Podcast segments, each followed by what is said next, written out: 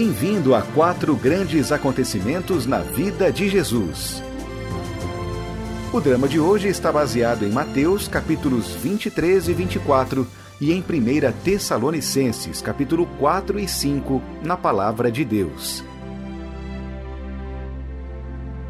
Roberto, um crente na era moderna, compartilha o evangelho com seus amigos céticos, Marcelo e Geraldo. Depois de fazer uma rápida revisão do evangelho, ele responde à pergunta de Geraldo sobre um grupo que prevê a volta de Jesus. No processo, ele fala sobre o confronto entre Jesus e os líderes religiosos incrédulos, a queda do templo em Jerusalém e as próprias palavras de Jesus sobre sua volta planejada à Terra. Jesus alertou contra os falsos messias, pregadores e mestres que desviariam muitos. Ele disse que ninguém, a não ser Deus, sabe quando Jesus voltará. Embora ele tenha dado sinais de sua proximidade, qualquer um que preveja uma data exata está contrariando a palavra de Deus. Roberto também compartilhou o que Paulo diz em sua primeira carta aos Tessalonicenses. Enquanto esperamos, devemos servir a Deus fielmente e compartilhar suas verdades. Além disso, Paulo garantiu aos seus leitores que aqueles que já morreram participarão da volta de Cristo e compartilharão de seu lar celestial. Escute agora como Roberto nos conta sobre o acontecimento. Jesus voltará à Terra.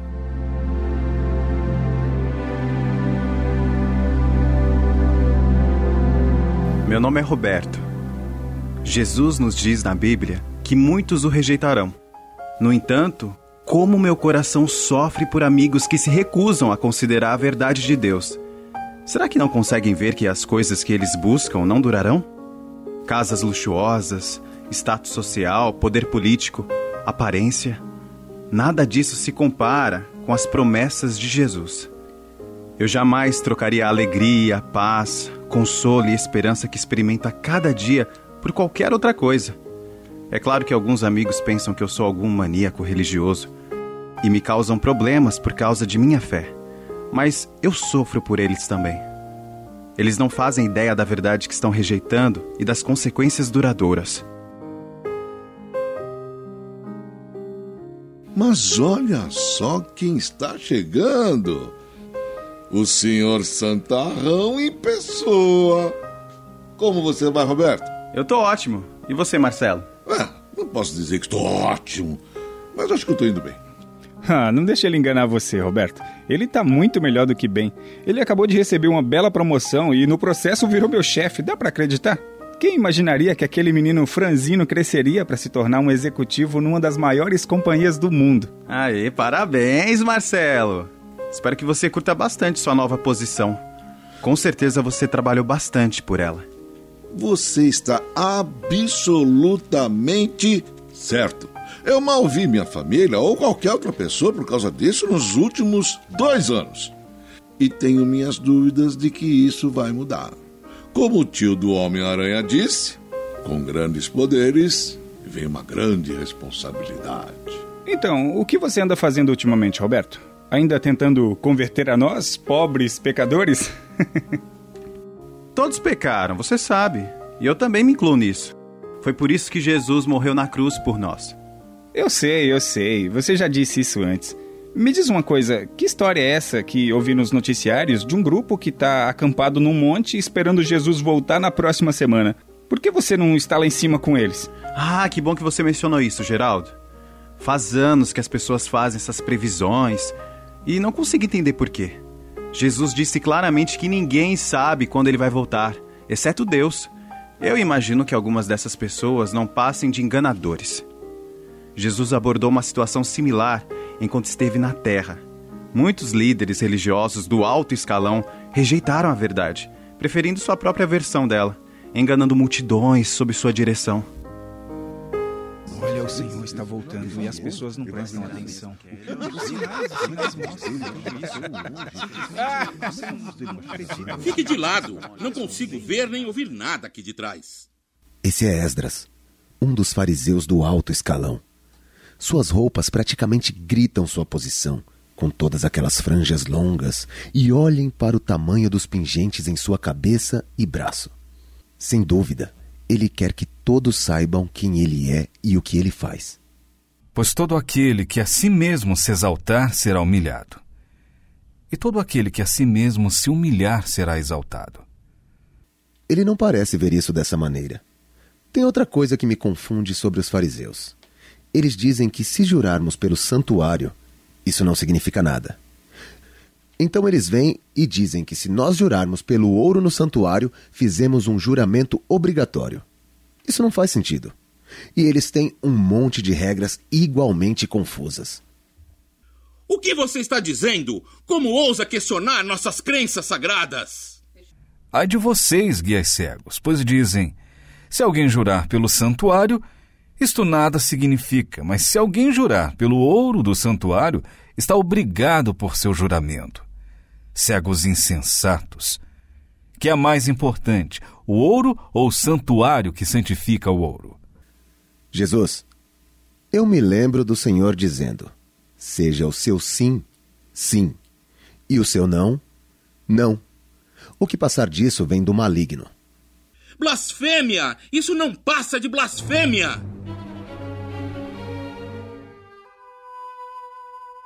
Jesus condenou os líderes religiosos que buscavam seu próprio benefício em vez de ajudar aqueles que estavam sob sua influência. Muitos guardavam registros meticulosos de suas ofertas no templo, mas ignoravam as necessidades das pessoas sofredoras que cruzavam em seu caminho. Jesus os chamou de guias cegos, que coam um mosquito e engolem um camelo. Eles se preocupavam com a aparência exterior, mas negligenciavam o caráter interior. Jesus disse que eles eram como sepulcros caiados, bonitos por fora, mas por dentro estão cheios de ossos e de todo tipo de imundície. Por causa de sua hipocrisia e vida egocêntrica, Jesus se referiu a eles como serpentes e raças de víboras. Mas Jesus os amava. Ele sabia que em breve estaria pendurado numa cruz por causa dos pecados deles, bem como pelos pecados do mundo inteiro. Em agonia ele clamou: Jerusalém, Jerusalém, você que mata os profetas e apedreja os que lhes são enviados. Quantas vezes eu quis reunir os seus filhos, como a galinha reúne os seus pintinhos debaixo das suas asas, mas vocês não quiseram. É claro, se você tem os enganadores, você também tem os enganados. Eu estremeço quando penso em quantas pessoas têm caído por causa do falso ensino, sem nunca experimentar a mudança de vida que Jesus oferece. Tudo bem, entendi que você é contra a religião superficial e acredite-me, tenho visto muito disso por aí. Mas o que isso tem a ver com aquelas pessoas no monte esperando Jesus voltar na próxima semana? Simplesmente isto. Da mesma forma que os escribas e os fariseus conduziam o povo pelo caminho errado, assim são esses que afirmam saber quando Jesus voltará. Entendi. Pouco depois de Jesus chamar os líderes religiosos de guias cegos e raça de víboras, ele e seus discípulos deixaram o templo e se dirigiram para o Monte das Oliveiras. Ele começou a lhes ensinar sobre a eventual destruição do templo, bem como sobre sua volta. A beleza e a grandeza do templo nunca deixam de me maravilhar. E eu me pergunto: a quantas gerações ele servirá? Eu lhes garanto que não ficará aqui pedra sobre pedra. Serão todas destruídas. Dize-nos: quando acontecerão essas coisas? E qual será o sinal da tua vinda e do fim dos tempos? Cuidado, que ninguém os engane. Pois muitos virão em meu nome dizendo: Eu sou Cristo, e enganarão a muitos. Vocês ouvirão falar de guerras e rumores de guerras, mas não tenham medo. É necessário que tais coisas aconteçam, mas ainda não é o fim. Nação se levantará contra nação e reino contra reino. Haverá fomes e terremotos em vários lugares. Tudo isso será o início das dores. Então eles os entregarão para serem perseguidos e condenados à morte, e vocês serão odiados por todas as nações por minha causa. Naquele tempo, muitos ficarão escandalizados, trairão e odiarão uns aos outros, e numerosos falsos profetas surgirão e enganarão a muitos. Devido ao aumento da maldade, o amor de muitos esfriará. Mas aquele que perseverar até o fim será salvo. E este evangelho do reino será pregado em todo o mundo, como testemunho a todas as nações. E então virá o fim. Assim como Jesus previu, o templo foi destruído durante a queda de Jerusalém, em 70 depois de Cristo.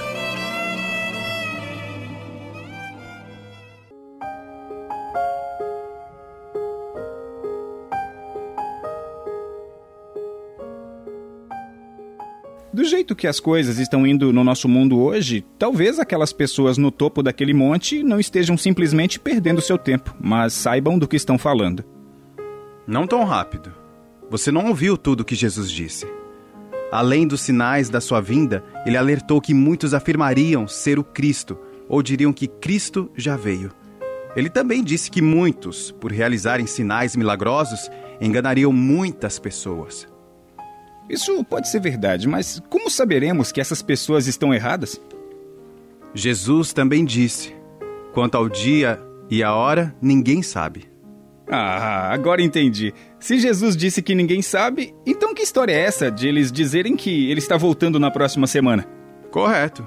Ele disse que será como nos dias de Noé. O cara que construiu um barco grande quando toda a terra ia ser inundada? Esse mesmo. Deus disse para Noé construir uma arca, mas ele não disse quando a terra seria inundada, apenas que Noé precisava estar pronto. Dá para imaginar o quanto ele foi ridicularizado, mas ele continuou construindo. Todos os demais continuaram com suas rotinas diárias, ignorando os alertas de Noé.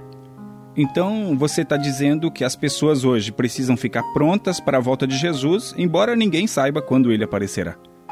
Isso mesmo. Quando Jesus voltar para reunir seus seguidores, as pessoas estarão fazendo suas atividades normais. Você e o Marcelo estarão se matando de trabalhar em seus escritórios. Eu estava começando a me perguntar se vocês tinham se esquecido de que eu estava aqui. e eu suponho que você ainda estará pregando. Arrependam-se, pois o fim está próximo. ai, ai, ai, Eu certamente espero que sim. De qualquer forma, voltando ao que eu estava dizendo, se um crente estiver trabalhando ao lado de vocês dois, Jesus levará essa pessoa com ele. Meu desejo é que vocês estejam prontos quando esse dia chegar. Não quero que vocês fiquem para trás. Quero que vocês vejam isso como um acontecimento glorioso, não como um tempo de medo. então você está de volta querendo salvar nossa alma.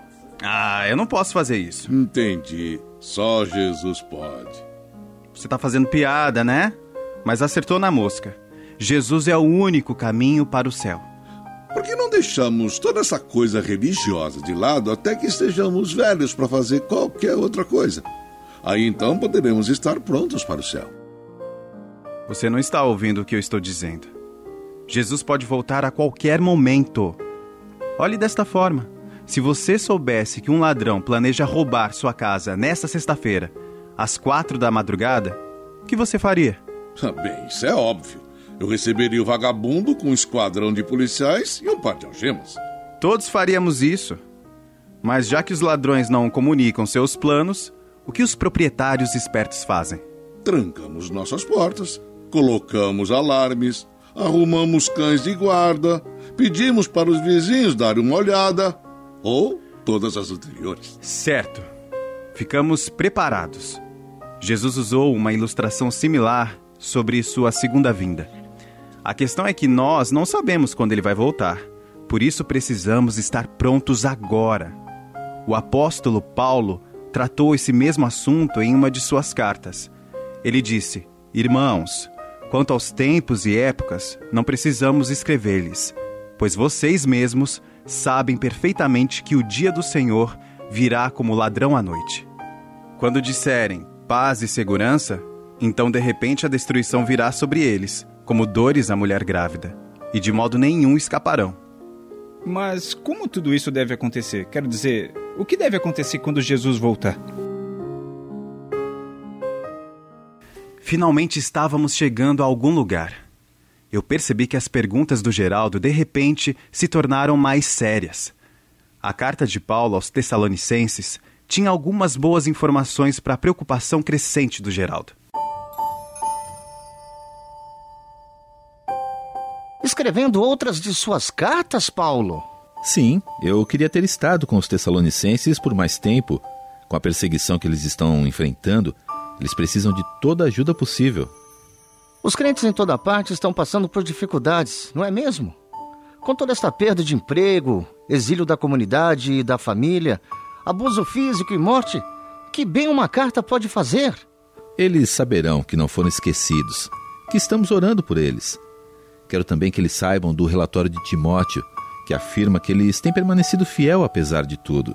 E mais, estou dando a eles algumas poucas instruções sobre a vida santa e informação sobre a segunda vinda de Jesus. Eu gostaria de saber mais sobre a segunda vinda. Tudo bem. Como posso ajudá-lo?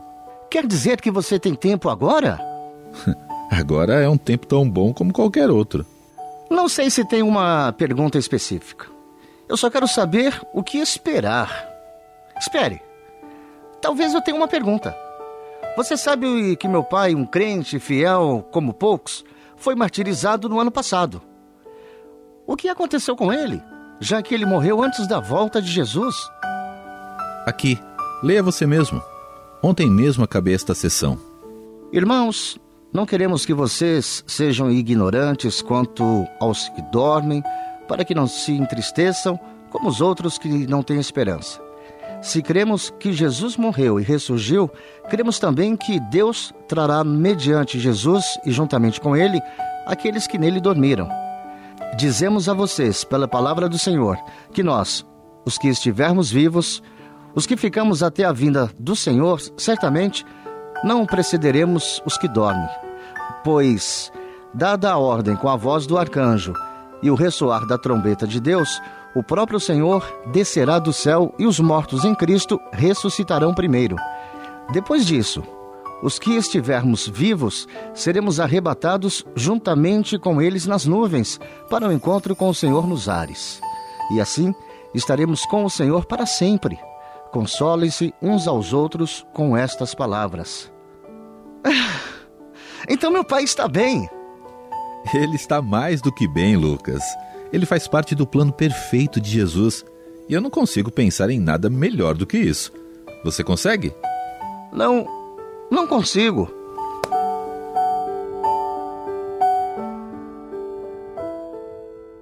Obrigado, irmão. Você salvou o meu dia.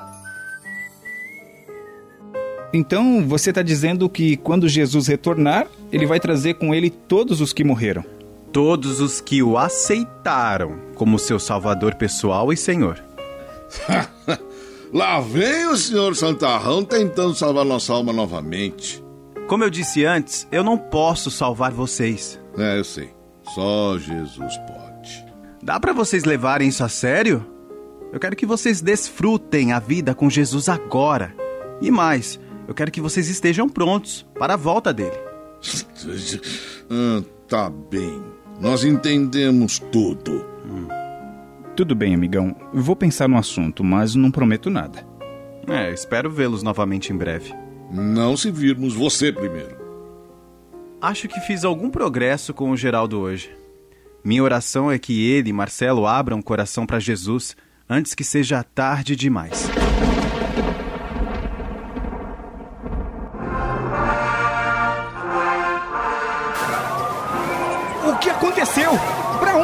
As luzes?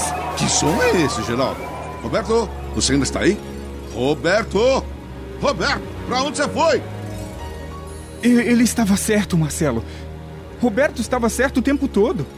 Mas nós não quisemos ouvir quando ele tentou nos dizer que Jesus iria voltar para a terra.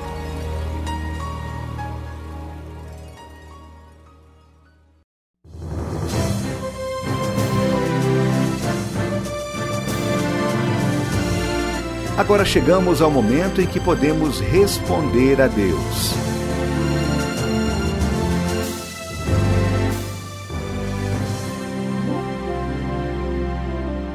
Jesus veio à Terra oferecer a salvação, um relacionamento com Deus, a todos. Mas nós temos a escolha de aceitar ou rejeitar seu presente.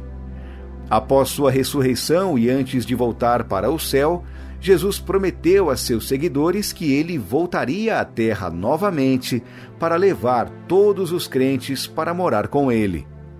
Até que ele volte, Jesus espera que os crentes espalhem a palavra sobre o presente de Deus.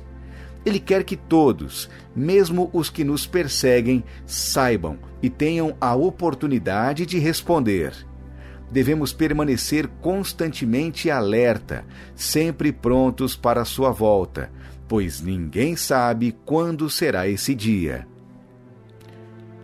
Quando confiamos em Jesus Cristo como nosso Salvador e comprometemos nossa vida para segui-lo, recebemos o perdão para os nossos pecados e a vida eterna. Seu Espírito vem para habitar em nós e para nos ajudar. A palavra de Deus diz: O Espírito nos ajuda em nossa fraqueza. Romanos 8, 26.